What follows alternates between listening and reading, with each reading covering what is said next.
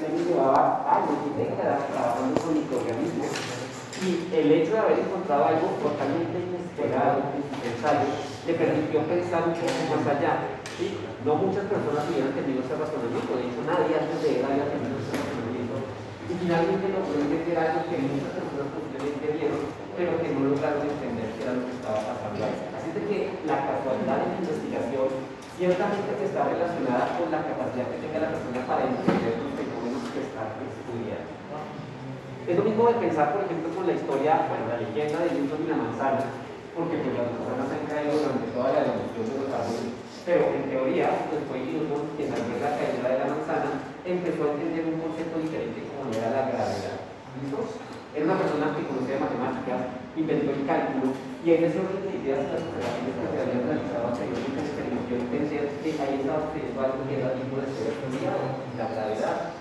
Así es que no crean que la casualidad simplemente se le encuentra a la gente y encuentra entonces una, una, un, un, mito histórico que cambia el concepto de la ciencia. Si uno no está preparado para ello, seguramente ustedes les van a la persona que puede atravesar por delante cualquier cantidad de cosas no las va a entender. Así que ciertamente por eso es importante estar preparado. ¿Listo? Sin conocer el origen de la de las enfermedades, las personas han contado siempre con remedios tradicionales y la mayoría productos naturales. Recordemos que, como ustedes bien en la historia de la farmacia, la gran mayoría de los productos que se utilizaron en el comienzo eran plantas, eran naturales, y entender ese concepto muy importante porque que en el desarrollo de la química se empezó a hablar de la separación de las moléculas. Así que por esa razón, trabajar con plantas desde ese momento fue importante. Al día de hoy el proceso de obtener una molécula no es tan, no es tan sencillo como decirlo en el concepto por casualidad. Se sigue sucediendo, todo en la tecnología humana está directamente relacionado con la inventiva que tenemos. Pero al día de hoy sabemos que el proceso de la elaboración de moléculas está directamente relacionado con un proceso bastante complejo que vamos a ver en un momento. Así de que ciertamente esos procesos al día de hoy perfectamente pueden demorar 15 años, 16 años, en que en el momento en el cual se empieza a estudiar la molécula finalmente sale una molécula universal. Los procesos de investigación son procesos largos e implican por parte de la persona que trabaja en investigación largas jornadas de reflexión. Es un proceso altamente académico, altamente, eh, eh, intelectual, de tal manera que en el concepto de poder desarrollar o comprobar hipótesis es necesario tener una reflexión larga y, por supuesto, esa reflexión se lleva a cabo a partir de una recopilación de datos. Eso es lo que ves de hoy lo científico. Tomar de manera metódica información de la naturaleza y poder interpretar esa información para poder tener un conocimiento verdadero acerca de la naturaleza de lo que es y que nos rodea. Generalmente, cuando uno hace investigación y se sigue al método científico, está recibiendo diferentes puntos que vamos dando a lo largo del proceso de su conocimiento. Es algo que generalmente algunos de ustedes harán en sus trabajos de grado, porque una parte de los trabajos de grado es para la investigación. ¿sí? No es la única modalidad de trabajo de grado tenemos en la actualidad, pero una parte importante es que tiene que ver con la investigación. En primera instancia, cuando uno quiere hacer una investigación, debe ceñirse un problema, es decir, debe entender que necesita una problemática que se tenga en la, el ambiente, en la ciencia, generar un proceso de, investigación y de consulta, de tal manera que estamos hablando de una labor que sea original, que nadie ha hecho hasta el momento. Haya hecho hasta el momento. Y eso es importante porque si ustedes se dan cuenta el día de hoy hay muchos grupos de investigación trabajando exactamente en las mismas sé, por ejemplo, la vacuna contra el COVID. Hace un laboratorio y sacó la vacuna. ¿cierto? De manera que entendemos que al día de hoy esa labor es importante tenerla en cuenta porque de nada sirve generar conocimiento que ya se había hecho antes, como dice el dicho, descubrir el agua tibia. Por esa razón, la originalidad será importante en la investigación. ¿Es una actividad mental y de curiosidad? Por supuesto, porque es un conocimiento que comienza desde el, desde el planteamiento de una idea y que finalmente cristaliza en una no a través de resultados experimentales. Y se basa en el supuesto de que todo está sometido a leyes y generalizaciones. De ahí que, por ejemplo, todo lo que ustedes van a ver en sus laboratorios nos conducirá a generar experimentos que se pueden demostrar de una manera científica, de una manera matemática, cuando utilicen el cromatógrafo, cuando utilicen el ultravioleta, cuando utilicen el disolutor, todos ellos están seguidos por unas generalizaciones que me dicen que todas las moléculas se comportan de una manera similar y por tal motivo, cuando yo experimento diseño de análisis experimentales, lo ideal es tener, con lo que muchos esperamos, encontrar información asertiva con respecto al campo de investigación. una pregunta. Con referente a la hora se refiere que no haya una investigación anterior o algo así. Claro que sí, que no hay una investigación anterior porque este clase de inventor sería alguien que está descubriendo digamos, profe, digamos que son, digamos que son esas investigaciones que tratan de confirmar algo ya investigado, sea, como intentar verificar o actualizarlo, por decirlo así. Eso también es investigación, pero realmente en el campo de la tecnología no tiene, es importante, pero no tiene una relevancia económica sustancial, porque lo que uno inventa y es nuevo lo puede patentar.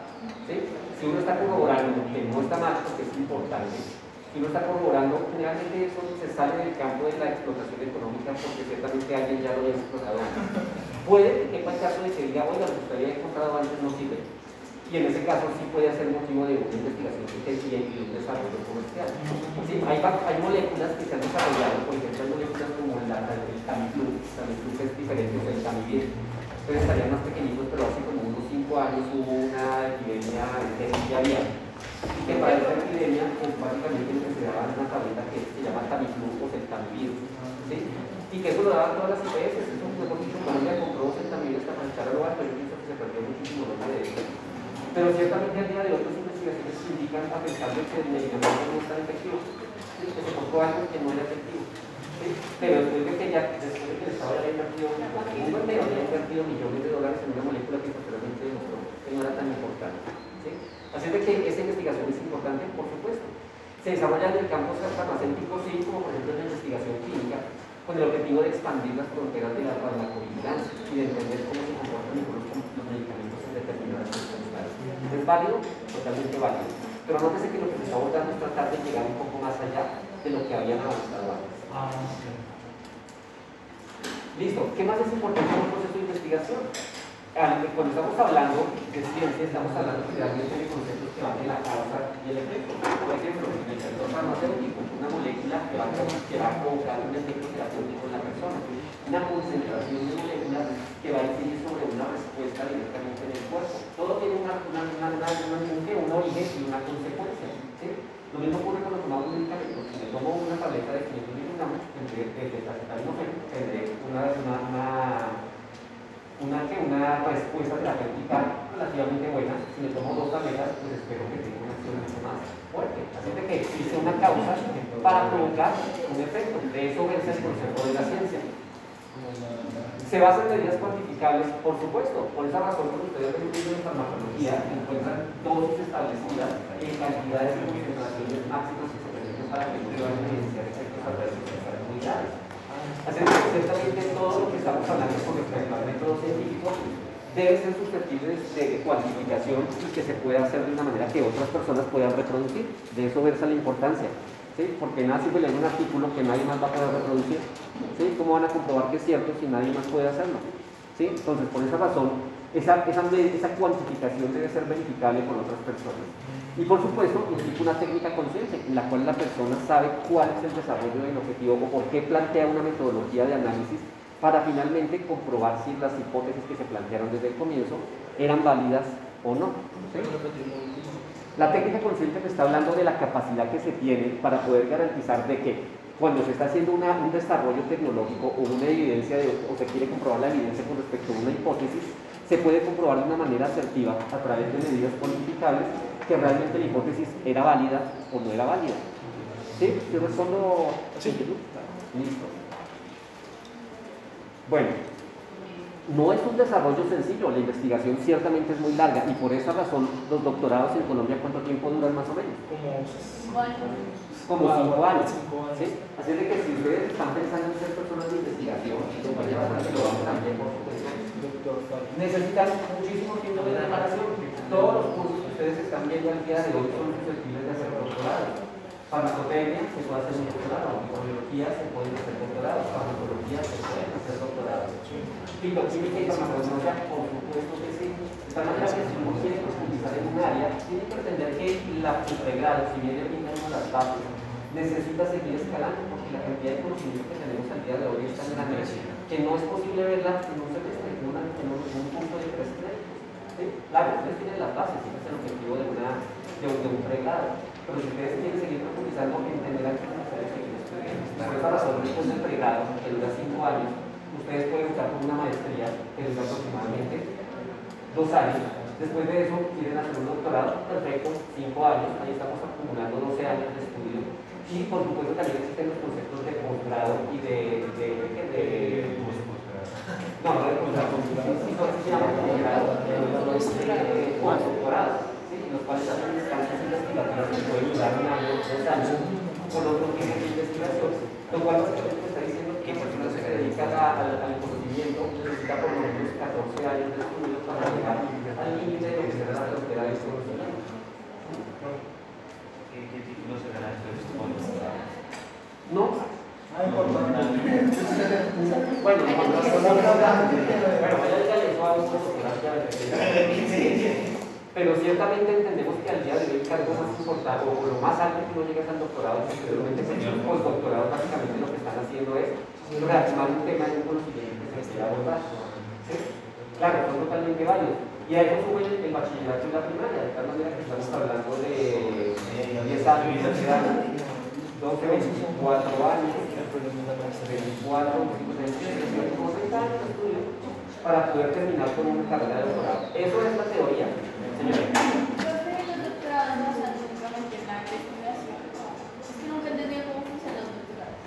¿Cómo funciona un doctorado? Bueno, el doctorado es completamente diferente generalmente al pregrado. ¿sí? Uno cuando estudia el pregrado, ustedes muy curiosamente llegaron y miraron un pensum y dijeron, ah, qué chévere, mire, en esta carrera vamos a ver matemáticas, física, vamos a ver farmacotecnia, fitoquímica, legislación. Así es de que esto me está diciendo más o menos qué es lo que yo voy a ver. Un doctorado es completamente diferente, porque en un doctorado generalmente no existe una, estructura del conocimiento que usted diga a hacer un doctorado en ciencias farmacéuticas y esto es lo que usted va a ver.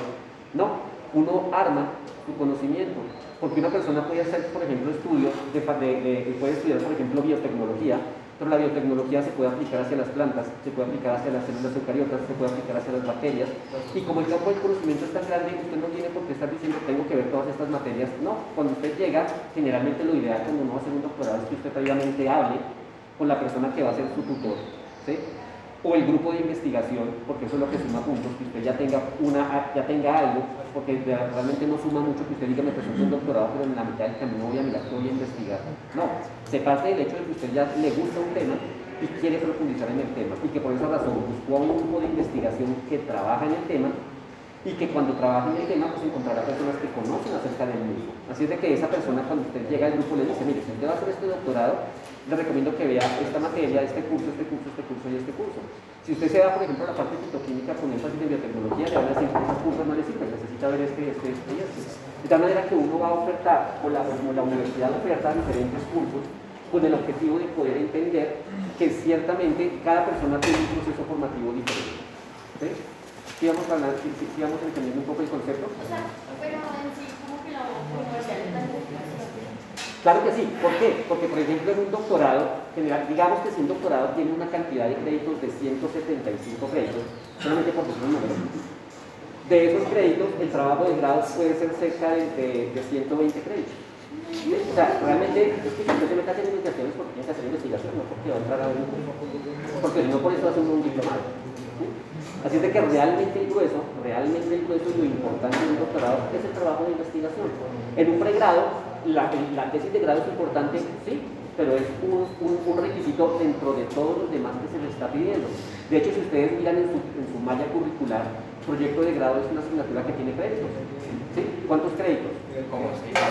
¿Qué cosa? ¿La tesis? Sí. Eh, sí, son, son, en nuestro caso sí son seis créditos. Son, seis créditos. Y, y contemplen esos seis créditos con respecto a la totalidad de créditos que tienen en su carrera. Es como ver otro curso. ¿sí? Como un curso de seis créditos. Mientras que en un doctorado realmente lo que a usted le importa y lo que le importa a la universidad y lo que le importa a la ciencia es que usted aporte algo. ¿sí? Y eso por esa razón pesan tanto. Usted puede haber visto sus créditos de cursos hace tiempo, pero ciertamente si no, si no cumple con la tesis, tampoco se gradúa. ¿sí? Y es como aquí, igualmente, es como si ustedes dicen, perdimos, qué sé, introducción a la farmacia. No se pueden graduar porque necesitan pasar esos créditos para poder seguir a la siguiente instancia. ¿Sí? ¿Queda claro? ¿Sí respondo un poco la pregunta? Y es una pregunta bastante interesante porque muchas personas a veces piensan que uno llega al doctorado y es exactamente como el pregrado, que no tiene que ver los mismos cursos, que nos vamos entre todos en grupito, ustedes están todos en grupo y me imagino que están viendo exactamente los mismos cursos. Entonces todos se ven en biología, todos se ven en matemáticas, todos se ven en química, En un doctorado no, porque usted entra a ver un curso que está viendo, por ejemplo, 5 personas, 10 personas, va a otro curso, lo están viendo otras 5 personas completamente diferentes porque el campo de conocimiento que quiere abordar cada uno es totalmente diferente. Así es de que realmente uno no encuentra esas cortes que se forman que uno dice vamos un minuto para acá, vamos un minuto para acá, no, porque cada quien está en su propio tema y se disgrega a través de los cursos que está viendo a lo largo de su doctorado. Lo mismo es para la maestría. ¿Listo? ¿Cuánto tiempo dura? En Colombia cinco años, pero es que no en el mundo, le dicen a uno, en Colombia dura cinco años, pero la verdad es que a uno le dicen, si usted, sabemos que dura cinco, sabe cuándo comienza, pero no sabe cuándo termina. ¿Por qué? Porque yo tengo colegas que se han demorado ocho años haciendo su doctorado. ¿Mm? Y no es que sean vagos, sino porque es que realmente los tiempos a veces son diferentes y en Colombia con mucho más énfasis, porque aquí tenemos que importar todo y muchas veces el problema es de importación. Por ejemplo, afuera es, es muy interesante. Por eso es que les he dicho que si uno quiere hacer un maestría, doctorado, háganla afuera. Cuando estuve en Alemania fue muy interesante esa experiencia por dos cosas, porque los estudiantes decían, ustedes pagan por hacer un doctorado, ¿sí? porque es gratis. Y la segunda, ellos se ponían de mal genio porque tenían un reactivo y se les demoraba tres días. Y decían, una vez me retrasó mi investigación tres días.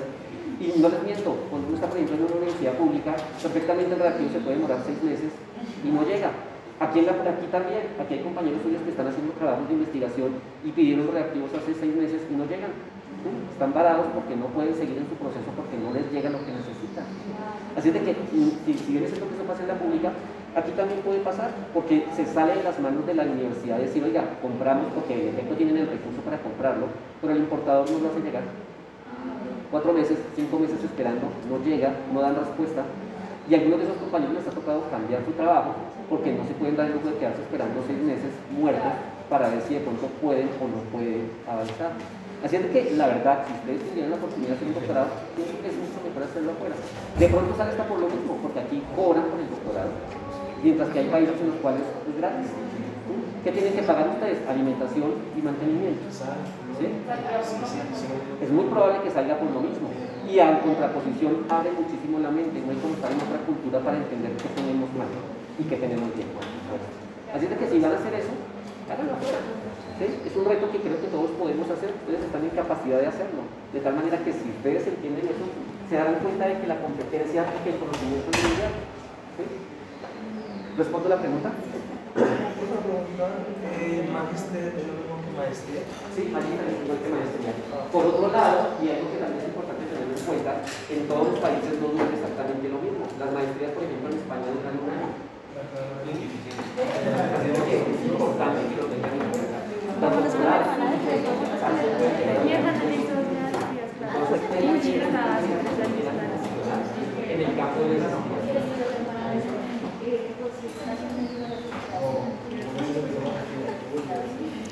¿Qué es lo que siempre se persigue en la industria farmacéutica? Eficacia y seguridad. Y por supuesto calidad.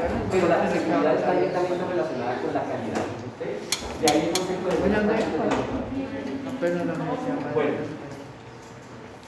de nada hay que extrañar que el proceso de investigación requiere de muchas actividades científicas, porque finalmente el objetivo es tratar de generar un proyecto que genere ideas nuevas y conocimiento adicional.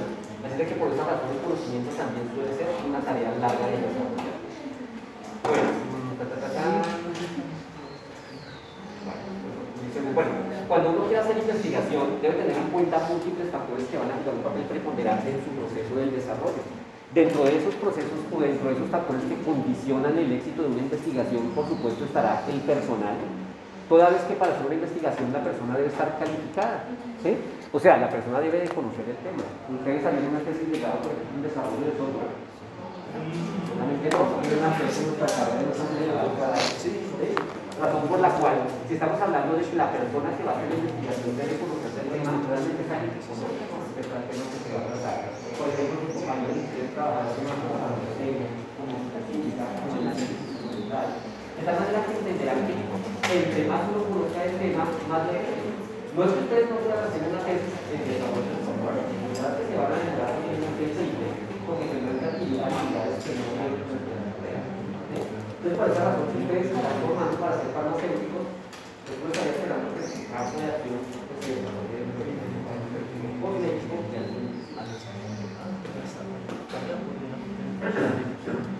Por supuesto, las personas que hacen investigaciones necesitan de paciencia por muy Si estamos hablando de un doctorado que puede durar años, pues es muy fácil que la persona se va a porque ciertamente pues, es un tiempo largo de mucha paciencia y de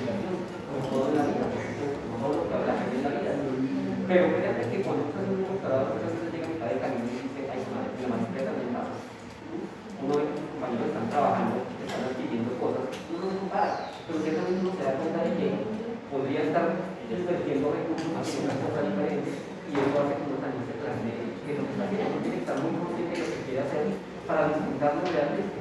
¿sí? Y si eso pasa en maestría de años, pues imagínense en un doctorado de dos años. ¿sí? Entonces no es fácil, en Colombia no es fácil. Eh, una pregunta eh, acerca de esto. Digamos que con el plan de la universidad, cuando ya los estudiantes empiezan a hacer, o bueno, es obligación de ese tesis siempre hay un profesor tutor, ¿no? La que encargó de supervisar. Eh, ese profesor lo escogen según lo que quiera tratar la tesis o esa la está Es una pregunta muy interesante.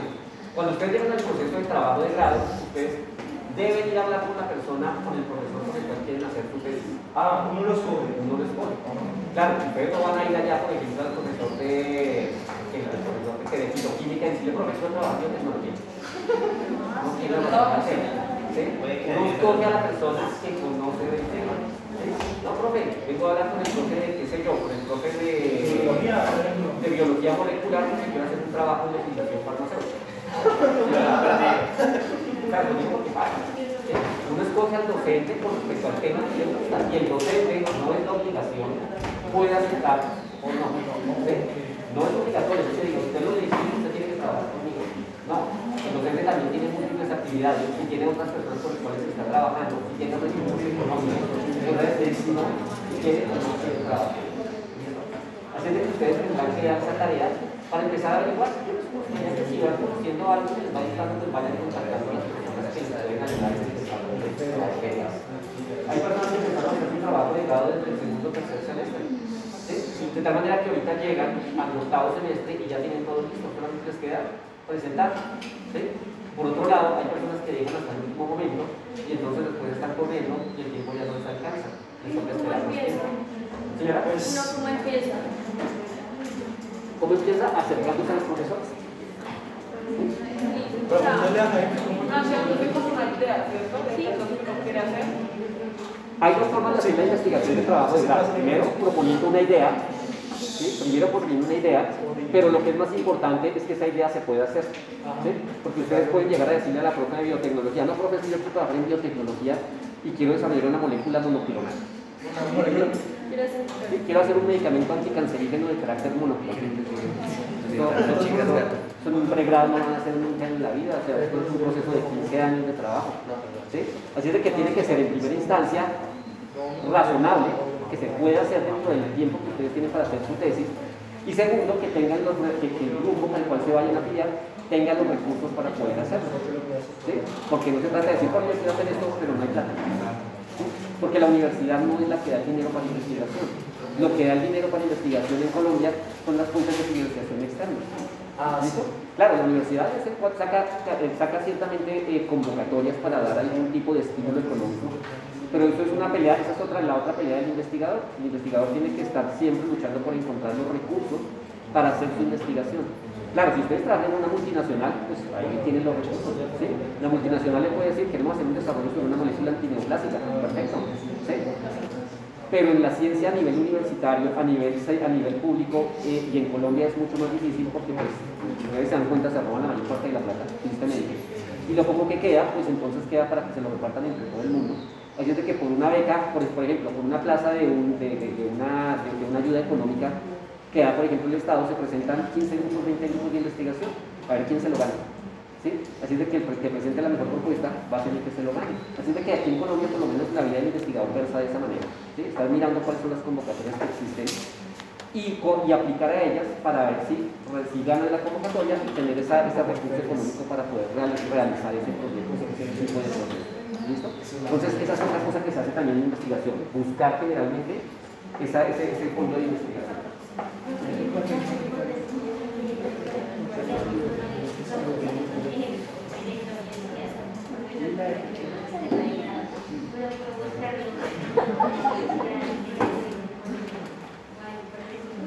Bueno, si entendí su pregunta, básicamente cuando ustedes buscan un tutor para hacer un trabajo de grado no necesita ser un tutor de, de la carrera.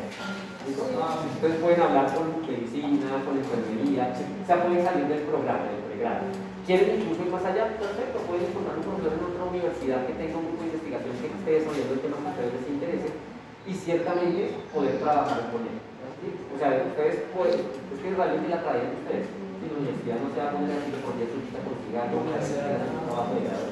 No, hay personas que están trabajando como profesores de otras universidades y ciertamente lo que sí pide la universidad es que si es un profesor de otra universidad, no haya el consultor, que ella sea de la universidad para saber en qué va el proyecto. ¿Sí? Que digan que ustedes sí están trabajando. ¿Sí? Porque como usted está con un profesor que por allá le bien lejos, uno no sabe si el profesor está colaborando, si tiene los recursos. ¿Sí? Entonces lo que necesita es un contacto con la universidad que le diga, que le, esté preguntando a cada rato cómo va su trabajo de. ¿sí? Pero ustedes en teoría pueden consultar con cualquier grupo de investigación de cualquier parte del planeta, para todas las mentiras, para poder hacer su proyecto de investigación. Claro, el comité de, de, de y terapeuta, el comité de, el comité de trabajo de grado evaluará su propuesta y dirá si estamos de acuerdo con eso o no, no estamos de acuerdo. ¿sí? Pero es un proceso que ustedes también deben hacer por ¿Qué responde la pregunta? ¿Cierra la pregunta? ¿Los semilleros sirven para eso, para los trabajos de grado? Los semilleros pueden generar un trabajo de grado, pero no es su obligación. ¿Listo? El semillero tiene por objeto profundizar en un tema en particular. ¿Cómo se un entra ejemplo. los semilleros? Señora, ¿Cómo se entra los semilleros? igual hablando con un profesor. ¿sí? Y primero que todo sabiendo qué semilleros hay. ¿sí? Y si a uno le gusta a uno, hablar con un profesor para poder tener acceso a, para poder ingresar y poder participar de esas ¿Y desde qué actividades. semestre se puede? Señora, ¿Desde qué semestre se puede?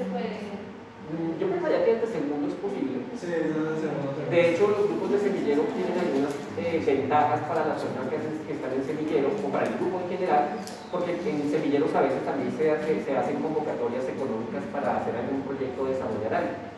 Pero por lo menos aquí en la universidad el requisito es que las personas estén de mínimo, que haya por lo menos un integrante que sea de cuarto semestre para abajo. ¿sí? Así es de que puede ser un plus, puede ser un plus. ¿listo? Entonces, esa es una, una forma en la cual se puede conectar. Pero recalco, un semillero no necesariamente tiene por qué terminar en un trabajo de grado. En especial si el factor económico como papel, un papel fundamental. Si ustedes digan, bueno, queremos hacer un semillero en biología molecular, y pues necesitan un equipo de alta tecnología que no se tiene aquí para poder hacer un trabajo de grado, pues, eso lo puede dificultar. ¿sí? Pueden consultar y ser buenos en el tema de investigación, sí, pero de ahí a que lo podamos llevar a cabo porque no están los equipos, es diferente. La infraestructura, por supuesto, si uno hacer investigación necesita infraestructura, que es el tema que estamos hablando ahorita. Se necesitan recursos para poder generar la los equipos, para comprar los equipos que se necesitan. Así que será importante entender que las instalaciones serán tan importantes como el mismo de investigación. ¿sí? ¿Por qué? Porque si los, equipos no están calibrados, los equipos no están validados, en el propio espacio no hay equipos, pues ¿qué investigación se va a hacer? Así es de que el proceso de investigación es tan importante el personal como la infraestructura. Algo que también es importante es la fuente de información. ¿Qué significa eso? Que al día de hoy hay tanta información y se ha hecho tanta investigación que es necesario estar seguro de que lo que uno quiere investigar que nadie más lo haya hecho. Porque si se han dado casos que la persona dice, oiga, no si quiero hacer trabajar este, este, este proyecto. Y cuando uno mira la literatura, hacía 10 años alguien ya se le había ocurrido la idea. ¿sí? Así es que ciertamente por eso es importante aprender a buscar bases de datos y entender esa información para poder saber en dónde va la tecnología, por qué descubrir nuevamente la noticia. ¿sí? Así que eso es importante tenerlo. Medios económicos, ya lo dijimos, aquí en Colombia generalmente todo se desarrolla a través de convocatorias. Ciencias coloca convocatorias, el Banco de la República hace convocatorias, la universidad por supuesto hace convocatorias y dependiendo del tipo de investigación el Estado dirá hay tantos recursos para esto o no. Por ejemplo, en investigación a nivel clínico, muchas veces, y por después del COVID, en hay mucho dinero en investigación para lo que tiene que ver con la salud. Así es de que generalmente cuando, la, por ejemplo, el se, cuando, cuando Conciencia saca una convocatoria, dice, esta convocatoria es para fondos para investigación que esté desarrollado en el tema de ¿sí? salud, salud en el tema de COVID, o salud desarrollado en el tema de malaria, que las tienen investigación de eso van a también esa convocatoria. Por esa razón, si estamos hablando de dinero público, tenemos que tener en cuenta que finalmente cuando uno acepta, cuando gana la convocatoria, no simplemente que le dieran la plata y listo, no, porque es que conciencia le va a decir usted cada cierto tiempo, necesito ver cuáles son sus resultados. Porque eso tiene una contrapropuesta, porque si usted no cumple con lo que, con prometió, le toca a uno pagar lo que le dieron. ¿sí? Eso no es tan fácil. Que se hace la piedra porque dicen allá en las noticias se robaron 5 millones de pesos y no aparece un culpable. ¿sí? Pero al investigador sí lo cogen y le dicen, si usted no le cumple, le, me tiene que devolver la plata. Y ya que en qué momento le devuelve la plata, si ya compró equipos, se gastó los reactivos y los materiales, si le pagó a los investigadores. Es algo bastante serio. ¿sí? Entonces, por esa razón, cuando uno piensa en ciencia, tiene que entender que eso tiene contra, contra, eh, eh, contra- pues, contraposiciones con respecto a las cláusulas para poder cumplir con el proceso de investigación. Señora. Profe, si no, en ese proceso de investigación no los resultados esperados, a mí me vuelve la plata. Sí, es muy probable que sí. Pues porque uno, por esa razón la investigación está, por eso hablamos de una hipótesis, ¿sí? Y por esa razón la persona o el comité que está organizando o la asignación de, de los rubros, pues tendrá que analizarlo y decir, ¿será que esto sí es factible o no es factible? Y esos grupos que pasan, si realmente se comprometen a hacer esa tarea de trabajo, de investigación, ¿sí? Claro, y la entiendo, porque encontrar resultados negativos también es ciencia, ¿sí? Porque de eso versa la investigación. Uno tra- trata de generar una hipótesis y esa hipótesis lo que tiene uno que hacer es que sea verdadera o que sea falsa. ¿sí? Pero ciertamente uno no pasa una convocatoria diciendo yo quiero hacer una propuesta para demostrar que esto no es verdadero. ¿sí? Sino que uno trata de pasar una propuesta para decir quiero hacer un proceso en el cual apoye o descubra un desarrollo para un tratamiento en particular. ¿sí? De tal manera que lo que uno está tratando es, cuando uno presenta un proyecto de investigación, es tratar de encontrar algo nuevo y el método científico, de la manera en la que yo lo trace, es lo que me va a ayudar a entender o a llegar a, esa, a ese resultado. ¿Se dan cuenta de que no es fácil? Eso es lo que se enfrentan, por ejemplo, los investigadores cuando se presentan esas convocatorias. No solamente me gané la plaza y listo, vamos a trabajar, no. Después de ese tiempo y le dicen a uno, tiene cinco años para desarrollar esta propuesta y después de esos cinco años usted me tiene que entregar lo que usted me prometió. Una patente, cinco artículos, dos, dos, dos, dos estudiantes que estuvieron haciendo el doctorado. De tal manera que tiene que entregar los productos de la investigación a la cual se Pero su pregunta es buena. Encontrar cosas negativas en la ciencia no es malo usted también está diciendo que no era por ese lado. Pero el objetivo no es dañar, no es gastar el dinero para que no hay. Especialmente en una sociedad en la cual tenemos los recursos tan limitados. Bueno, el ambiente de investigación, por supuesto, será importante. Por ejemplo, entidades o, empresas como Google propenden porque las personas tengan ambientes que sean flexibles para que las personas desarrollen sus modelos creativos de la mejor manera posible. Un ambiente corporativo difícilmente ayuda en el proceso de investigación porque está, está tan ceñido una parte administrativa que no permite que la persona se desarrolle de una manera adecuada. Por esa razón, técnicas como las de Google son tan interesantes al día de hoy. Las personas tienen flexibilidad en el horario, tienen flexibilidad en los puestos de trabajo, de tal manera que les permite a la persona poder desarrollarse de una misma manera y ser más creativo. ¿sí? Así es de que el ambiente jugará un papel fundamental. Bueno, ¿en qué otras oportunidades tenemos trabajo? Buenas prácticas de producción. Recordemos que existe al día de hoy el concepto de buenas prácticas de manufactura y el concepto es evitar la contaminación y la confusión que han causado muchísimas víctimas a lo largo de la historia. Contaminación es cuando ustedes colocan un producto con un principio activo o que está, está, está contaminado con otro principio activo, por ejemplo. ¿sí? De pronto tal vez el caso más interesante es cuando uno va a una heladería y entonces ustedes tienen un helado de dos sabores y entonces la persona coge la misma cucharita para poder servir los dos tipos de helado. Entonces ustedes se dan cuenta que el uno quedó embarrado con el sabor del otro. No es una problemática, ¿sí les ha pasado? Sí. sí porque en ninguna heladería tienen una, una, una cuchara para cada, para cada sabor. Y en ese caso no es crítico, no es crítico porque igual hasta un sabor bueno sale, ¿sí? Pero en este caso es muy peligroso. Por ejemplo, se han evidenciado casos en los cuales se trabajaban en la planta de productos farmacéuticos, hormonas y otros tipos de productos. Y en el caso de algunas personas se evidenció en algunas circunstancias que las personas, por ejemplo los hombres que estaban tomando un tratamiento para la hipertensión, empezaron a expresar senos femeninos. Cuando se dieron cuenta, claro que sí, se dieron cuenta que la planta estaba produciendo en la misma planta tanto productos que eran eh, anticonceptivos como productos de hipertensión. ¿sí? ¿Qué significa eso? Uno tiene que entender que cuando uno produce, ningún laboratorio conozca tiene una planta para decir únicamente voy a hacer acetaminofén en mi planta y eso es lo único que voy a utilizar en toda mi vida. Es como decir que uno va a comprar una olla únicamente para, hacer, para calentar leche. No es sentido. debe ser utilitaria. Así es de que una planta farmacéutica, cualquiera, sea de multinacional, sea de industria nacional, se crea para crear múltiples productos con la misma planta. ¿Cuál es el problema? Que hay que lavar muy bien todo antes de seguir con el siguiente proceso, porque si queda contaminado con principios activos de la anterior campaña, seguramente eso va a pasar al paciente y le va a generar problemas. Lo digo porque pasó. ¿Listo? La ginecomastia, pues es como se le conoce ese concepto, que los hombres expresen senos femeninos, se evidenció en algunos bloques. ¿sí?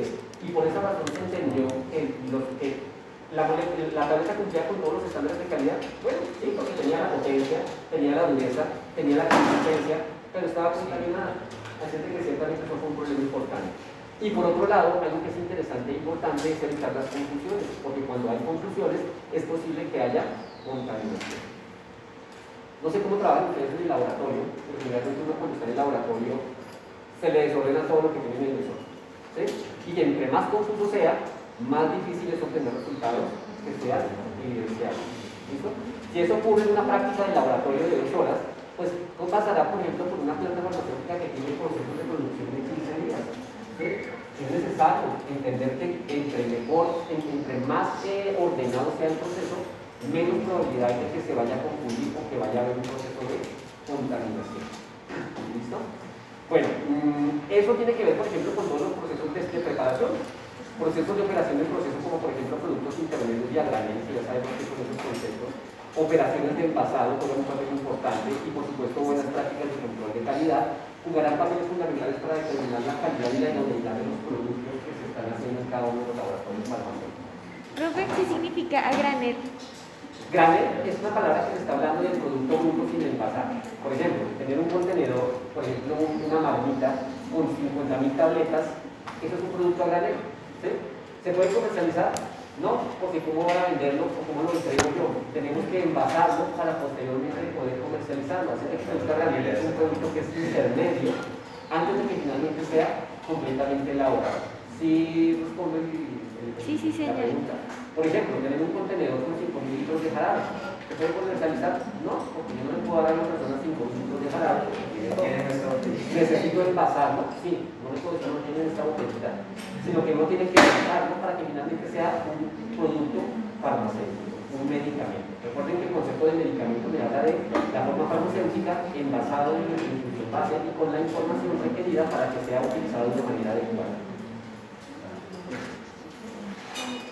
Es por esta razón que si estamos hablando de buenas prácticas de manufactura, tendremos que tener en cuenta elementos que serán muy importantes. Equipos, ¿sí? los equipos determinarán qué tan eficiente es el proceso, qué tan rápido se puede hacer, qué tan bien va a quedar el producto finalmente durante la elaboración. Pero si no hay quien lo maneje, pues esos equipos no sirven para nada. Así es que el personal juega un papel fundamental para poder hacer un producto productivo adecuado. La selección de las materias primas es fundamental porque lo que empieza bien termina bien. Si uno, uno no puede esperar tener un producto de alta calidad si su materia prima está contaminada con mercurio. ¿Sí? Claro, la materia prima está mal, el, producto finalmente no resultará mal. Así de que si eso es válido en la cocina, pues lo mismo ocurre aquí. Esa selección de materias primas será fundamental. Lo bueno es que el día de hoy la farmacopea me ayuda a tomar decisiones, porque seguramente para las materias primas que uno encuentra en la farmacopea me dice cuáles son los requisitos de calidad que deben tener para uno. Por esa razón, esa selección será supremamente importante. Ayer hablamos del sistema de apoyo crítico, así que lo Dentro de ese concepto, esto también es importante y es lo que vimos ayer. Repetir, que todo sea exactamente igual. Si se dan cuenta, eso rompe todo el concepto de la creatividad, ¿no les parece? Pero es que no podemos decir, hoy vamos a hacer nuestras tabletas de color anaranjado para que, las, para que la gente pueda verlas mejor en el mercado.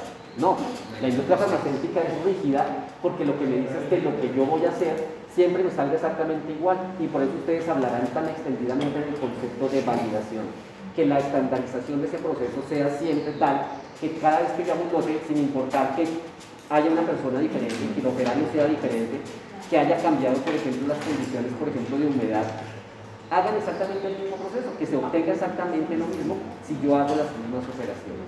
¿Listo?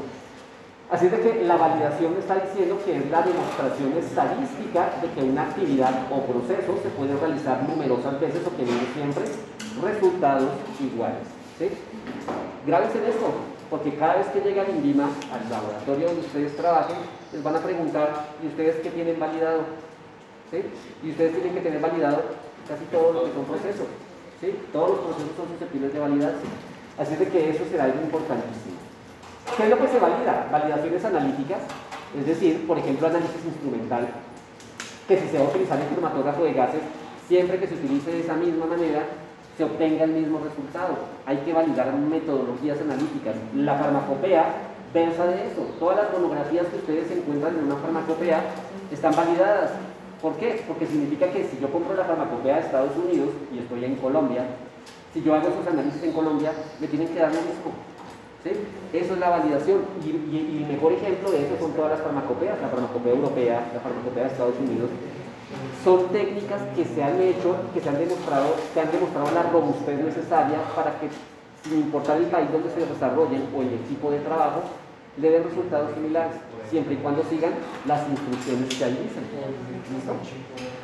¿Qué más se valida? Validación de limpieza, ya hablé por qué, se, debe validar la limpieza de cada uno de los diferentes equipos para demostrar realmente que cuando se hace el proceso de limpieza no están contaminados. Eso es importante. Generalmente uno utiliza una molécula trazadora, es decir, dentro del laboratorio, y si uno entiende que existe una gran cantidad de moléculas que uno trabaja, ciertamente es importante entender cuál es la más difícil de lavar, la que se pega más a los humanos. Y esa es la molécula con la cual uno hace la validación, porque sabe que si lava y hace, si hace el proceso de lavado y quita las moléculas que son más difíciles de remover, significa que las cosas fáciles se van a ir por el mismo proceso. Así que escoge lo que se llama en, en industrial el peor caso, el peor caso para lavar, lo que es más terrible de lavar. ¿Listo?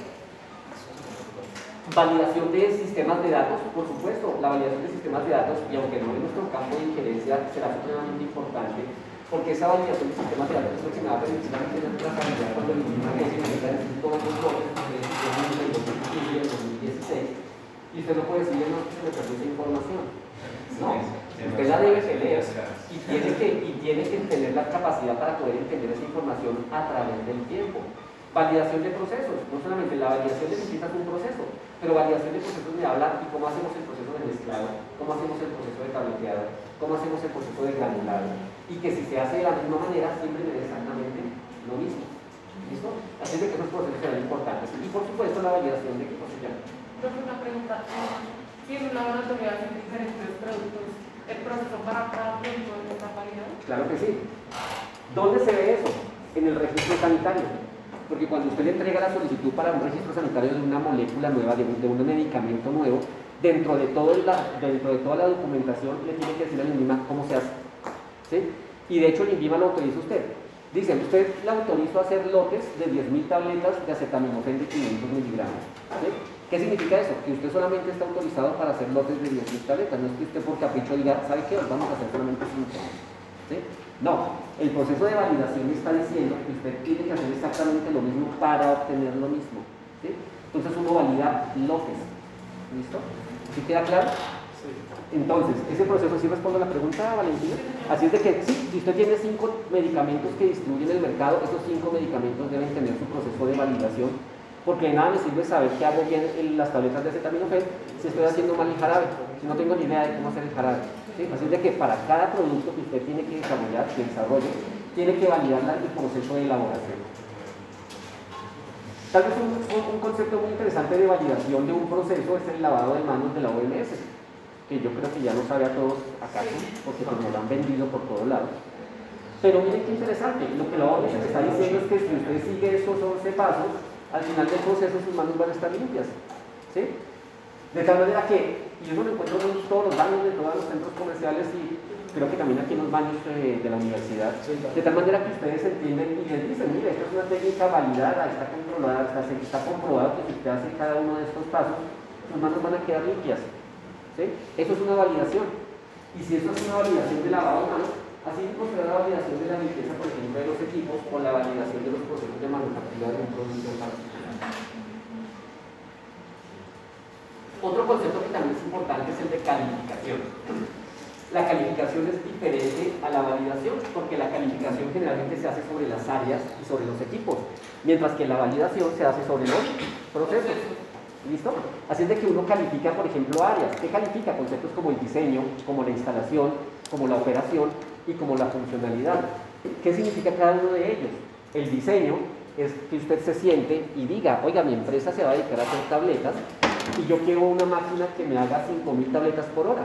Claro, usted se va al mercado y encuentra tableteadoras que hacen 10.000 tabletas, 20.000 tabletas por hora, 50.000 tabletas por hora, pero como usted previamente está diseñando o está diciendo qué es lo que quiere, ya sabe a qué ramo del sector mm, eh, de, de, compras puede llegar directamente. Usted dice, no necesito una de 100.000, necesito una de 5.000 tabletas. ¿sí? Uno diseña, piensa primero qué es lo que quiere comprar.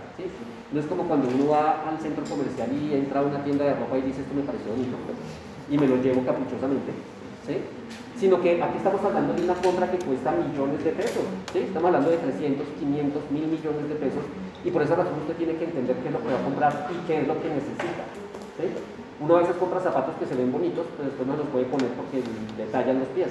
¿sí? O se compra un pantalón por internet y cuando se lo pone le queda grande. ¿sí? Uno tiene que hacer en este caso una compra mucho más pensada. Así es de que el diseño básicamente es entender cómo es el equipo que uno necesita. ¿Listo? Luego sigue la instalación. Así es de que esto es muy interesante, porque una cosa es querer el equipo y otra cosa es dónde lo voy a colocar. ¿No les ha pasado a veces que cuando compran, no sé, no sé, tal vez no, pero a veces uno compra la nevera y se da cuenta de que no le cabe por la puerta? ¿Sí? Eso pasa en la industria, ¿sí? Decimos, decimos, bien, tenemos esta área para colocar una área, una tableteadora, y dicen, sí, esta área está perfecto y cabe el equipo. Y lo compran, y cuando llega, la puerta no sirve, no cabe. ¿Qué te puede hacer? Romper la puerta. De eso me habla la instalación. Simpático, chévere. Llegamos, compramos la nevera y, ah, pues madre, funciona a 220 voltios. Y mi toma de 110. ¿Sí? es una reembarrada. ¿sí? Así es de que ustedes también deben entender que la instalación es, tan importante como el equipo. por ejemplo, estos equipos suelen ser muy pesados.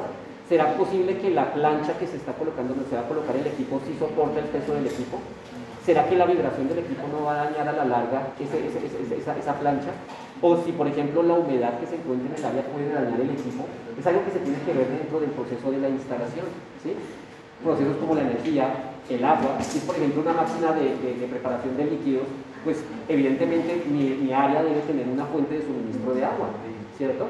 Así es que de eso comienza la instalación. La parte operacional, cuando la parte operacional es, llegó el equipo, cupo por la puerta, lo instalamos, quedó bien, ahora prendámoslo para ver si funciona. Entonces uno lo prende y dice, oiga, sí, está funcionando perfectamente, mire, cambiemos la velocidad para que trabaje más rápido. Listo, sí, está funcionando perfecto. No se recalentó, la energía está funcionando bien. ¿sí? Así es de que uno hace ese concepto de calificación operacional. El equipo quedó bien, listo, se va al proveedor y entonces uno queda con su equipo. Finalmente uno tiene que hacer una calificación funcional y aquí es donde uno dice, aquí llega la prueba de fuego, porque entonces cojo mi equipo, que ya está instalado, que se encuentra perfectamente operativo, y voy a hacer un lote de fabricación ya en la vida real para ver cómo funciona el equipo. No, que es que se pegaron todos los pulmones, porque, porque le colocaron, por ejemplo, la formulación no estaba adecuada a ese tipo de máquina. Entonces, cuando uno habla de la calificación funcional, es poder a funcionar el equipo con un lote normal para ver si está trabajando de una manera adecuada. Entonces, si ustedes se dan cuenta, la calificación no es tan sencilla como decir me gustó, me lo llevo, sino que es importante entender que se necesita hacer una gran cantidad de pasos para poder tener este proceso. Es como comprar un auto eléctrico, no siempre es tan rentable porque muchas veces uno tiene el auto, pero ¿y con qué lo, dónde lo voy a cargar? ¿Sí? Compran un Tesla y no hay aquí en Colombia un, una, estación de carga para poder tenerlo. La única es la que tengo en la casa porque le tocó instalarla. ¿sí? Así es que si se dan cuenta, la calificación es válida para todos nuestros campos de la vida. ¿sí? Así es de que eso será algo importante. ¿Y qué significa cada calificación? Garantizar estadísticamente que las áreas de trabajo y equipos de trabajo cumplen adecuadamente su función. ¿Listo? Así es de que hoy aprendimos también que calificación es diferente a validación. Bueno, por, por, supuesto, otro campo de trabajo muy importante es el de aseguramiento de calidad. Ah, estamos hablando de aseguramiento de calidad, calificación y, validación. Aseguramiento de calidad tendrá un papel fundamental en la documentación. Lo que no está escrito Así es de que cuando el INVIMA llegue a preguntarle por algún proceso, por, alguna, por algún equipo, por alguna calificación, no solamente dice, sí, sí, lo hicimos.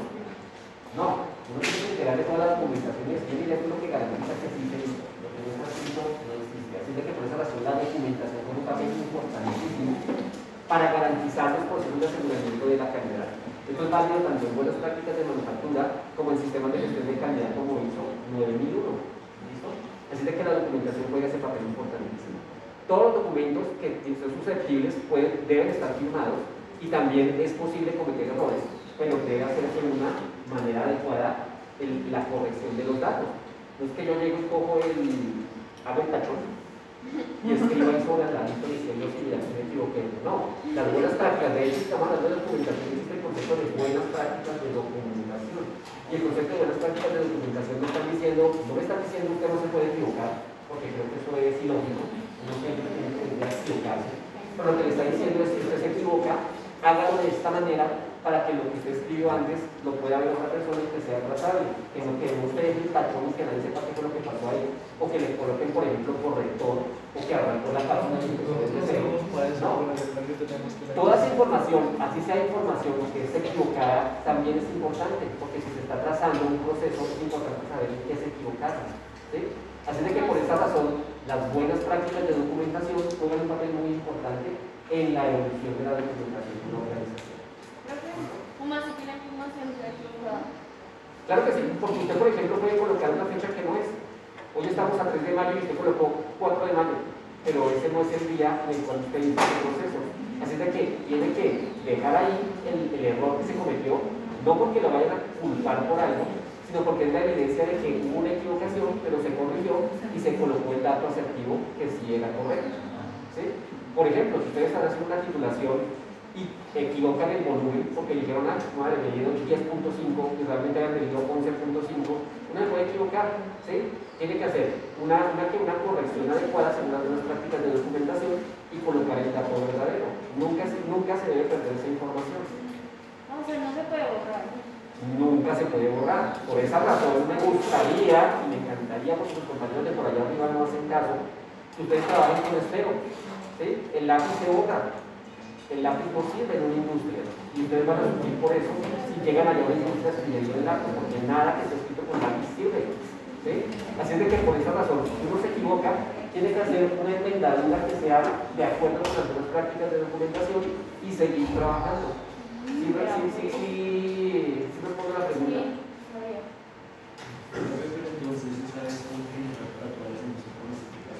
cada una ¿Cómo así? O sea, O sea, digamos, ese tipo de de. Bueno, ¿es para todas las industrias o cada una Esa documentación es obligatoria para todas las industrias farmacéuticas. Obligatoria. ¿Listo? ¿Por qué? Porque es que quien revisa es el INVIMA. Y el INVIMA no llega a decir, ah, no, es que ustedes trabajan de esta manera y ustedes trabajan de esta otra manera y ustedes trabajan de esta otra manera. No, las buenas prácticas de manufactura, las buenas prácticas de documentación y los sistemas de gestión de calidad están escritos para que se cumplan. ¿sí? De tal manera que es obligatorio que todas las industrias farmacéuticas, cosméticas, de alimentos, por lo menos en nuestro campo, cumplan con este requerimiento. ¿sí? Si respondo a la pregunta, es obligatorio. ¿Listo? Lo que no está escrito no existe. Listo. Otra parte importantísima es la gerencia y la administración. De tal manera que ustedes tal vez no lo vean, pero sí lo encontrarán en el camino y se darán cuenta de que ustedes son muy buenos, ustedes podrán ser muy buenos técnicos porque uno sale con un, perfil técnico muy interesante porque uno sabe manejar los equipos, conoce la teoría, puede desarrollar productos, pero lo que realmente resultará muy importante a largo plazo serán sus capacidades gerenciales, porque eso es lo que le permitirá a usted escalonar el organigrama, lo que le permitirá finalmente llegar a ser un director técnico. Uno no es director técnico por manejar a las personas como de gases. Uno es director técnico cuando lidera los grupos y los lleva a obtener los resultados que tiene, que necesita la organización. Y eso implica que ustedes tengan habilidades blandas muy claras. Hablar en público, manejo con la gente, carisma, liderazgo. Y eso es lo que realmente va a hacer que ustedes sigan hacia arriba. ¿sí? No quedarse abajo es malo, pero estoy seguro que todos ustedes, y como yo, tenemos una curva de aprendizaje. Así de que cuando uno tiene esa curva de aprendizaje solventada, pues tiene más. ¿sí? Y es muy difícil que usted, por ejemplo, pues, se mantenga 25 años en el mismo puesto de trabajo. ¿sí? Para muchas personas, lo digo para todas, es frustrante, ¿sí? porque se vuelve uno muy bueno, pero es que uno quiere más. ¿Sí? ¿No les ha pasado a ustedes? Ustedes se vuelven buenos en algo y quieren saber qué hay más allá. Más allá está la gerencia y la administración. Así es de que cuando ustedes llegan, le dirán, listo, usted lo dejamos aquí en el cromatógrafo, va a trabajar en el cromatógrafo, va a hacer un excelente trabajo, pero cuando usted quiera subir adelante dirá, necesito saber más porque ahora me dirán, le propongo que sea el director de, la, de, de, aseguramiento de calidad quiero que usted sea el director de control de calidad. Ya no va a estar sentado en el cromatógrafo, ahora tiene que dirigirnos a todos ellos para que cumplan con su trabajo y usted me muestre los indicadores que se propuso desde el comienzo del año. ¿Profesor de todos los cargos altos son administrativos? Sí, señora.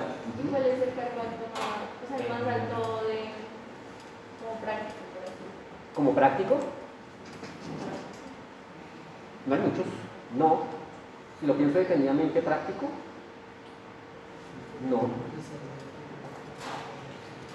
De pronto jefe de producción un poquito, jefe de control de calidad, pero es que realmente eh, la parte práctica sería importante cuando, por ejemplo, no llega, no llega una persona y entonces usted dice, más de vida, ¿qué hago? Entonces uno tiene la capacidad para manejar el equipo, pero es el caso esporádico, porque ya no le están pagando por estar ahí sentado, sino por liberar el equipo.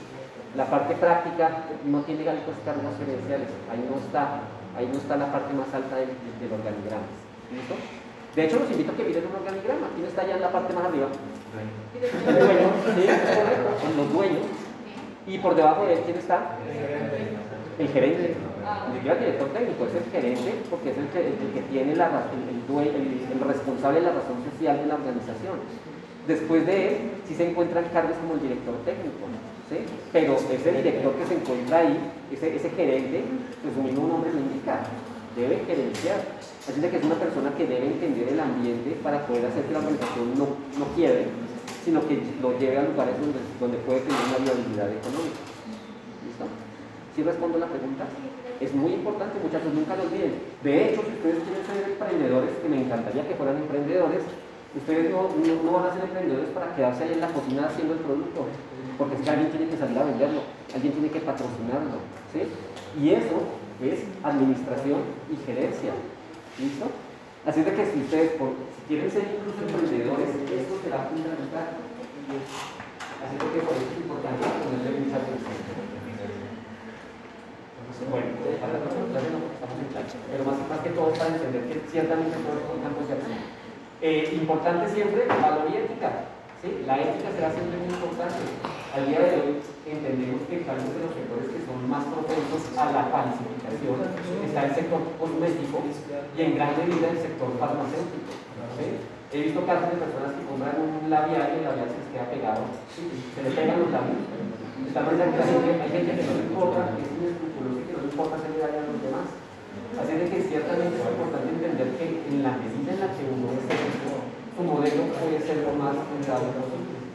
Que la competencia es dura, sí, pero si uno encuentra y ofrece productos de calidad, le va bien. ¿sí? Así de que ciertamente es importante tener en cuenta. Preguntas hasta el momento, muchachos, dudas. Vamos a cerrar en este momento con Dice que me habla de una planta de producción. Por favor, quisiera que tuvieran cuidado en los informes, en las instalaciones, en los procesos, porque ciertamente hace como que trabaja en una industria farmacéutica.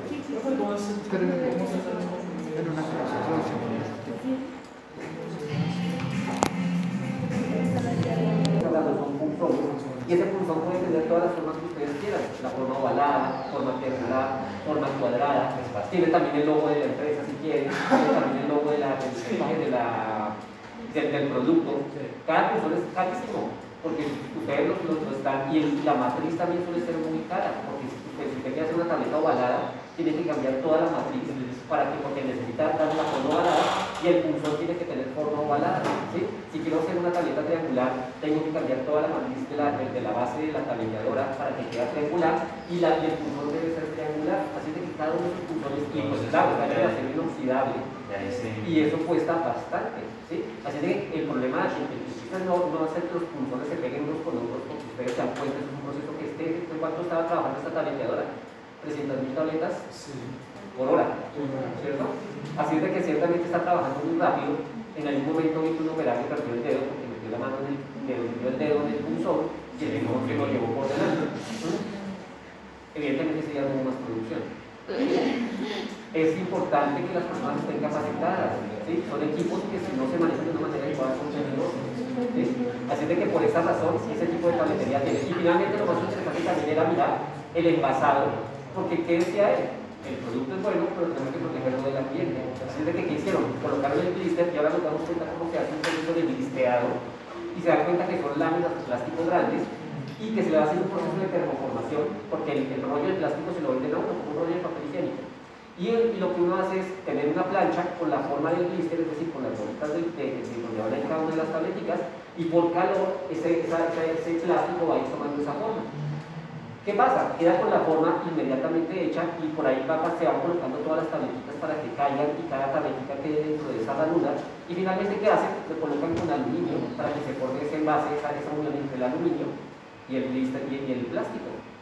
Finalmente, ¿qué hace uno? Corta para que sean blisters de 10 tabletas, de 15 tabletas, de 30 tabletas y finalmente se le da forma y se le coloca fecha de vencimiento y se envasa. En, el- en- en- en Argentina posiblemente hablan del concepto de envase secundario, que es lo que ellos decían, pero lo que nosotros aquí le decimos empaque, la caja. ¿Listo? Así de que un proceso bastante bonito. Profe, es una planta de antibióticos. Ah, ok. Sí. profe, y yo tengo una pregunta con, es que eh, les, les pusieron como una cubierta, era como rosada, como morada. ¿Eso para qué sirve? Puede tener varias ventajas. Existe el concepto de grafea, pero también existe ese concepto de recubrimiento que puede tener, que puede tener muchas etapas. Primero que todo, es una coloración que le permite identificar el producto del mercado, la manera que si es rojo uno dice, ah, ya sé cuál medicamento va a ser, que te permite identificar. Por otro lado, en algunas tecnologías, no en todas, sirve para que sea, por ejemplo, más fácil de digerir, ¿sí? para que sea más fácil de deglutir, porque a algunas personas les cuesta pasar una tableta. Y por otro lado, ese polímero, si es polímero, puede servir para otras formas farmacéuticas, como por ejemplo la acción prolongada o respaldada. ¿Listo? ¿Qué es eso? Ustedes me lo van a llevar más. Pero ciertamente, no, es trabajo nosotros, pero pues ustedes lo van a. Ahora, eso significa que dependiendo de la tecnología, yo lo recubriré porque tengo algo, percibo algo en particular. ¿Sí respondo a la pregunta? Sí. Si se dan cuenta, pues ese proceso incrementa el costo, porque pues colocar algo de recubrimiento hace que sea más costoso el producto. De hecho, se dan cuenta que hay un equipo adicional que es el bombo, donde se colocaban las tabletas y se empezaban a espar- a esparcir por el, por el, por el producto. Mientras que en la actualidad uno lo que encuentra en la droguería generalmente son las tabletitas sencillas, sin nada. ¿Sí? ¿Por qué? Porque no más gastos y pues seguramente si no la necesitas solamente será cosmético, o sea, para que se vea bonita. Pero lo que yo quiero es bajar costos, por eso en genéricos ustedes ven mucho que la tableta es blanca, sin ningún tipo de arreglo, porque pues así como está, está lista para usar, no necesita ese recubrimiento en la mayoría de los casos. El otro sí. Profe, digamos en el caso de ibuprofeno, eh, ahí ya desde el principio todo es naranja. ¿Cómo, cómo, cómo? ¿En el qué? El ibuprofeno. Ah, ustedes no han partido una tableta de ibuprofeno. ¿Y de qué color es por dentro? No, es blanca. Blanca. Los invito a que rompan Es que me Señora, señora. Señora. Partir las manos porque al principio no están todas las. No, porque la No, no, no, estoy diciendo que la partan para que la vean, no para que la tomen. Sí, una, una tableta sacrificada en nombre de la ciencia. Pero rómpanla y miren, miren el interior. ¿sí? Seguramente se van a dar cuenta de que la tableta tiene un color, el recubrimiento tiene otro. En el caso del ibuprofeno, por ejemplo, ese recubrimiento también está porque el ibuprofeno sabe feo. Entonces lo que uno hace es colocar ese recubrimiento para que dentro de los 10 segundos que se demora uno para tomárselo, entonces no sienta ese sabor desagradable. ¿Sí? Déjense una tableta de ibuprofeno un poquito en la boca y vamos a ver que eso sabe como feo. ¿Listo? ¿Preguntas o dudas?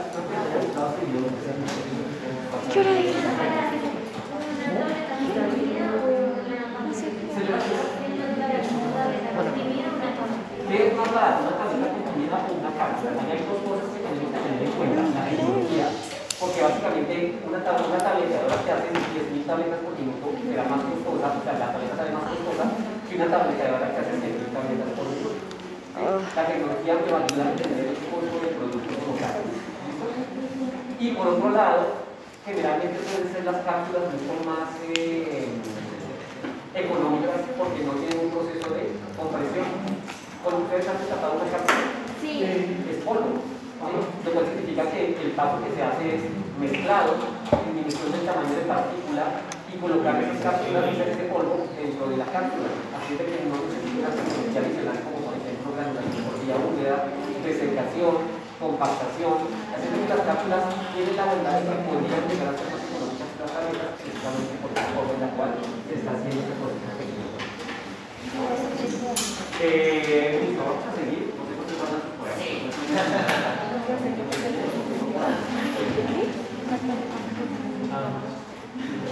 Bueno, mm, para el viernes vamos a hacer una tarea larga. La dejo hoy para que la vayan haciendo, que es hacer un cuadro sinóptico sobre formas farmacéuticas. Para entregar en, eh, en el aula virtual eh, antes de la clase del día viernes.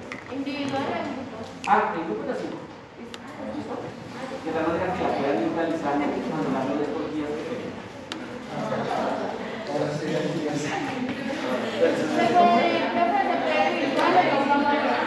el. ¿Cuadro sinóptico de qué? ¿Se puede ver? ¿Virtual o a mano?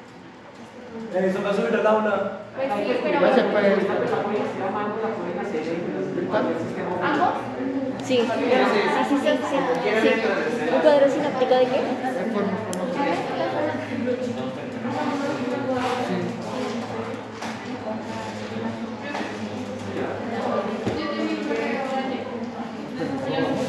No, no dijo, no hemos terminado, no entiendo por qué guardan los cuadros. ¿Qué? ¿Qué? No, hombre, que no.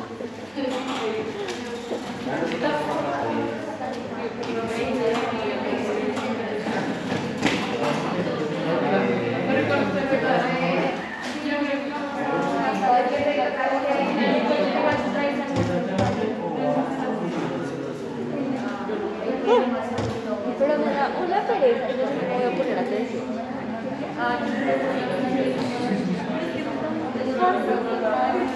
Y cuando hace clases virtuales es como que se pasa de fácil. Entonces estamos viendo cosas medio interesantes al principio y entramos a clases virtuales y a enseñar las bobadas que.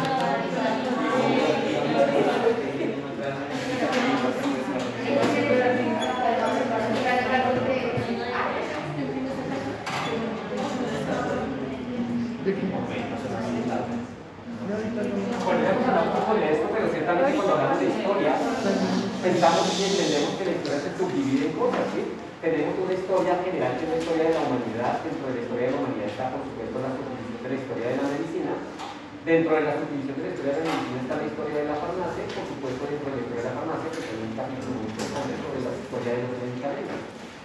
Ciertamente ustedes ya hablan mucho de eso, desde el chamán hasta la genética molecular, pues ciertamente mucho tiempo ha avanzado y mucha tecnología ha pasado por delante. Entender que durante esos procesos, durante los primeros inicios, pues se tomaron fuentes animales, vegetales y minerales para generar productos farmacéuticos que al día de hoy sigue siendo útil, por supuesto, no se puede descartar.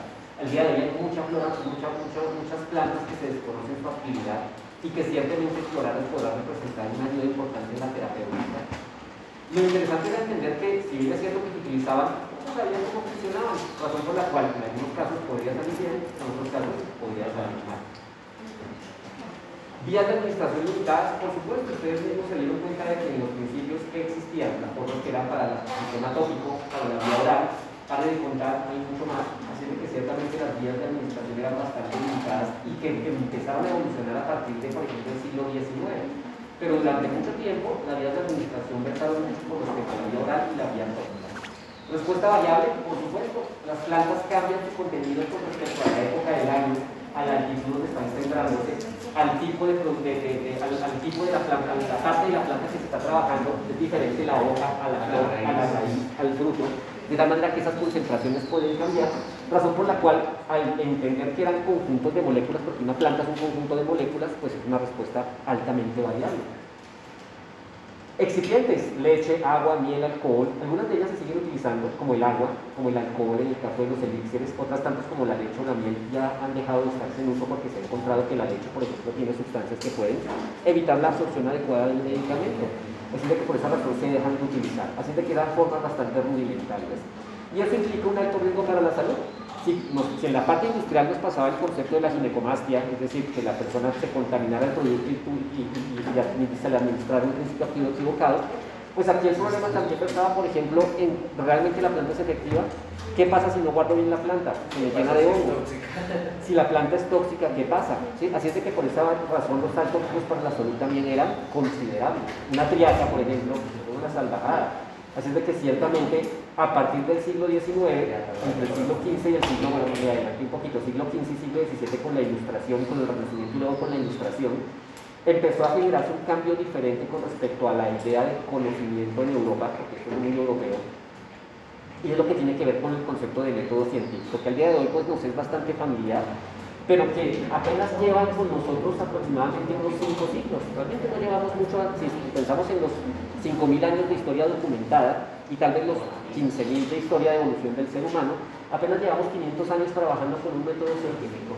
Así es que el método científico es una herramienta muy poderosa porque me permite a mí no solamente filosofar, como hacía por ejemplo las escuelas de medicina, por ejemplo que pensaban en enfermedades desde un punto de vista filosófico sino poder explorar realmente el concepto físico que media entre la enfermedad y la salud. Y eso en el campo particular de la, de la, medicina, pero si lo pensamos y lo extendemos a todo el campo de la tecnología, nos daremos cuenta que el método científico es una herramienta que nos ha llevado a la luna, que nos ha permitido volar, que nos permite comunicarnos por celular, que nos permite estar hablando aquí a través de este, en esta sala junto con diapositivas como las que vemos acá. Todo eso es producto del método científico. Así que ciertamente tenemos que reconocer que tiene una potencia formidable. En el lapso de 100 años, el ser humano ha hecho más de lo que ha hecho en los 15.000 años que lleva de evolución. No solamente cosas buenas, también cosas malas, pero ciertamente es ese método científico el que en ese pequeño lapso nos ha permitido evolucionar tanto. El método científico parte del concepto de generar una pregunta de investigación y esa pregunta de investigación se versa a partir de la observación que se haga en el ambiente. ¿Listo? Una vez se tenga esa pregunta y se haya hecho una observación, uno genera una hipótesis, es decir, una pregunta de trabajo. Decir, oiga, ¿será que, será que, será que, las, que la puede curar o puede cambiar el dolor? Es una hipótesis de trabajo. ¿sí? ¿Será que si utilizo un método de granulación en vía húmeda podemos obtener unas buenas tabletas? Es una pregunta de investigación. Así es de que genera uno una hipótesis con el objetivo de que enfocar esa hipótesis a partir de experimentos pueda uno encontrar análisis, o sea, encontrar datos, generar un análisis y sacar conclusiones. Así como lo vemos es bastante sencillo y realmente el concepto es la complejidad de la experimentación que uno quiere hacer, pero si uno desglosa la investigación de una manera bastante asertiva, encontrará que tiene cada uno de estos diferentes pasos, una pregunta, una observación de la naturaleza, generar una hipótesis de una pregunta, experimentar para poder comprobar, obtener datos y finalmente con esos datos concluir si esa hipótesis era verdadera o era falsa. ¿Sí? Eso es el método científico. De hecho, pensando en ese método científico, y como bien lo decía el video, hubo un momento en el cual básicamente empezaron a trabajar con la química, gracias a la química también, se lograron empezar a separar sustancias y esas sustancias son las que permitieron encontrar o tener moléculas puras y con ellas hacer investigación. Así es de que cuando comenzamos a hablar de los periodos de la salud, pues encontramos que en, primeros inicios se desarrollaron técnicas como ciencias como la química orgánica, como la química analítica, la farmacología empezó a ser muy importante la bacteriología, y todos esos conocimientos se aunaron para empezar a generar conceptos de descubrimiento de drogas por el medicamento. Diferentes periodos se han dado. Dentro de los primeros periodos en la investigación y el desarrollo de moléculas y de investigación farmacéutica, está por ejemplo entre 1820 y 1903, 1930, estamos hablando de tiempo atrás, en el cual, si se dan cuenta y se acuerdan de su historia de las introducciones que hicimos, lo primero que se empezó a estudiar que fueron alcaloides, que tenían un alto potencial de, que tienen un alto potencial, por ejemplo, analgésico, pero también de adicción. Se estudió la cafeína, se estudió la morfina, se, estudiaron, se estudió la codeína, de tal manera que todos los alcaloides permitieron. Y lo interesante de los alcaloides es que en teoría son fáciles de extraer, ¿Por qué? Porque como nombre lo indica, un alcalino. Así es de que si son alcalinos uno utiliza solventes ácidos para generar una sal y luego volver a naturalizarlos como un, como un alcaloide. ¿Listo? Así es de que la, extracción no es tan difícil. Por esa razón se hace por las selvas. Una vez hecho esto y entendiendo que se podían extraer principios, se dieron cuenta de que podían trabajar en otros campos. Entonces empezaron a trabajar en campos, por ejemplo, de los suelos, de las vacunas, de los analgésicos, de los, de los medicamentos quimioterapéuticos, de los arsenicales, es decir, estamos hablando de antibióticos, antibióticos como las glutaminamidas, que básicamente fueron una segunda generación de estudio en los cuales muchos tipos de investigación se empezaron a centrar en otras patologías. ¿Cuáles son los medicamentos Los hipnóticos son aquellos que hacen que la persona se relaje. Ah. Así de que, solamente por hablar, encontraremos una larga historia con todo el desarrollo de los, y los alcaloides, desde la morfina, pasando por la emetina, la colchicina, la quinina, quinina importante para la malaria, la cafeína, que se sigue utilizando al día de hoy, eh, atropina, la papaverina, cocaína, todos estos medicamentos son alcaloides y en diferentes etapas y diferentes grupos de investigación se dedicaron extraerlos, purificarlos y estudiarlos. En este segundo periodo también se generaron diferentes estudios, por ejemplo, trabajaron hormonas, vitaminas, sulfamidas, antibióticos. En una cuarta generación se empezaron a hablar de conceptos del sistema, cardio, del sistema cardíaco, entonces empezaron a trabajar medicamentos agentes cardiovasculares, antibióticos se han trabajado durante mucho tiempo, es un campo de investigación que ha sido transversal mucho a la, tecnología y a la salud. Y podemos hablar incluso de una quinta generación que se habla de enzimas inhibidoras y de biofarmacéuticos, como ya lo vimos en la clase pasada, biotecnología.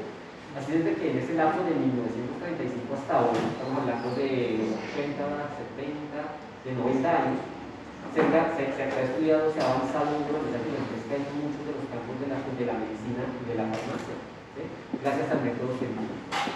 Después de los elementos que son más interesantes de estudiar es el concepto de vacunas, porque ciertamente las vacunas han permitido que el ser humano entienda mejor su sistema inmune y han hecho que el sistema inmune trabaje para mejorar, generar un, proceso de salud en la persona, no que se por ejemplo la vacuna del COVID.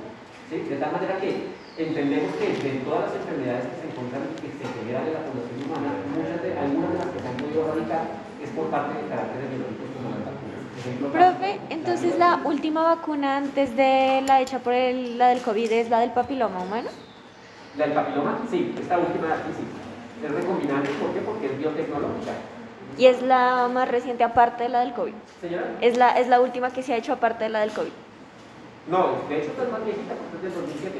La del COVID básicamente es del 2020. No, sí, antes es la única, o sea, no hay otra que esté, digamos, en, en medio de la creación del papiloma y la del COVID. O sea, no hay nada ahí. No, ya hay vacunas más de otras, pero solamente un ejemplo. Estoy aquí, Ah, no ok. estoy haciendo un análisis exhaustivo de todas las vacunas que se han hecho, porque hay muchas que están en un campo de investigación. ¿sí? De hecho, se trabaja en el campo de la vacunación también incluso en cáncer, pero pues son cosas que se van avanzando con el tiempo. ¿Listo? ¿Sí respondo la pregunta? Sí, sí, sí, sí. Y de, toda- de esa manera, en la medida en la que fueron evolucionando el conocimiento y la forma en la cual se están administrando los medicamentos, también fue necesario encontrar nuevas vías de administración. ¿sí? Las vías de administración ya de la forma en la que se entrega el medicamento. Y en ese mismo de ideas entendemos que eh, la vía de administración está directamente relacionada con la forma farmacéutica. Uno piensa en tabletas y piensa en una vía de administración que es oral. Uno piensa, por ejemplo, en un parenteral en un estable y piensa en una vía de administración, piensa, por ejemplo, en un, en un vial de una vacuna y está pensando en una administración de tipo parenteral. ¿sí? De tal manera que generalmente uno, entendiendo las diferentes vías de administración, comprende que existen diferentes formas farmacéuticas que sirven para cada uno de los procesos que se ven. Es de que en ese orden de ideas, las formas farmacéuticas y el conocimiento ha a partir de diferentes conceptos, por ejemplo, cronobiología, que me de cómo se desarrolla la, cómo la evolución a través del tiempo, nanotecnología que ustedes verán en sus posteriores puntos.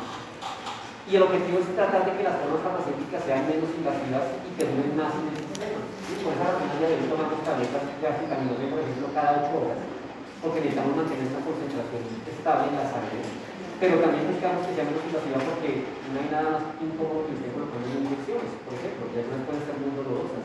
Eso hace que las personas no quieran seguir el tratamiento, lo que se llama la pérdida de la referencia del tratamiento.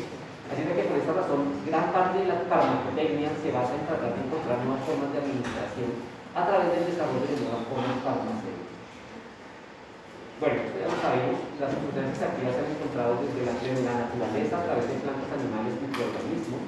Y al día de hoy también lo entendemos que se hacen en el laboratorio a través de síntesis químicas y muchas modificaciones que se hacen o, se modifican sustancias químicas que se generan en la propia naturaleza para obtener mejores resultados. ¿sí? Por ejemplo, la penicilina, que se ha modificado para crear la amoxicilina, la, penic- la, ampicilina, de la manera que cada una de esas modificaciones lo que se busca es que tengan una mejor actividad terapéutica en cada uno de los diferentes pacientes.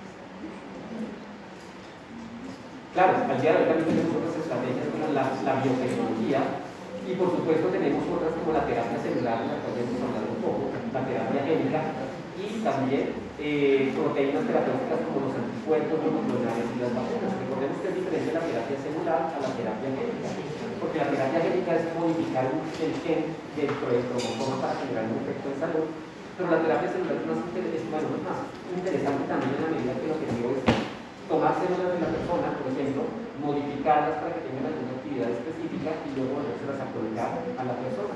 Parte de la terapia celular está, por ejemplo, en cáncer, por ejemplo, en cáncer de hueso, en el cual lo que hacen es bien la ósea de la persona, seleccionan las células que se encuentran en la ósea y proliferarlas, porque uno de los problemas de, la, de, de los cánceres que se generan a veces es que las células que se generan son muy poquitas, entonces lo que hacen es hacer que crezcan en cultivo, medio y luego se lo ponen a colocar a pacientes para que esa, esa cantidad de células esa persona en el cuerpo.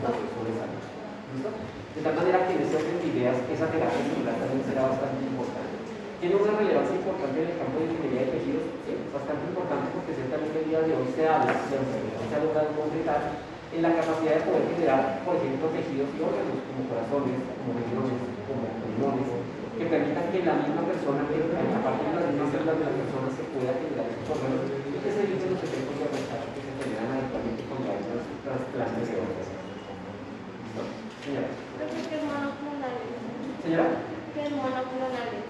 Monoclonal, monoclonal se menciona que es de una sola célula. ¿Listo? Es decir, que todos provienen exactamente de la misma célula, por ejemplo en el caso de los anticuerpos. ¿sí?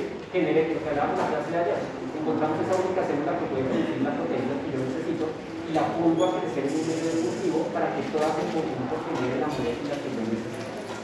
Entonces, monoclonal me habla de proceso. Bueno, recordemos que droga y medicamento no es lo mismo. Eh, digamos, en, en, países como Estados Unidos sí se habla de indistintamente de droga como medicamento, pero aquí en Colombia tenemos diferentes contextos. Medicamento ya lo definimos adecuadamente y droga se entiende también como esa sustancia que puede ser ilegal, que no es parte de la comercialización para el sistema terapéutico, sino que se puede prestar para un abuso. Así que también dependiendo del país y de la cultura puede cambiar la la, definición de un concepto con respecto a otro. En algunos casos, droga también se refiere al principio activo, por ejemplo, en el caso de plantas. ¿sí? La planta adulta para poder hacer un procesamiento, para hacer un medicamento, una química, básicamente se puede hablar de también fuera una droga. ¿listo? Pero depende del contexto en el cual se esté trabajando. Lo que sí es cierto para nosotros y que sí está regulado por la ley es el concepto de medicamento. ¿Listo? Bueno. Bueno, droga o fármaco, ¿cómo logramos generar que ese principio activo o esa droga se pueda convertir finalmente en un medicamento? Pues eso es lo que vamos a ver en la próxima. Ah,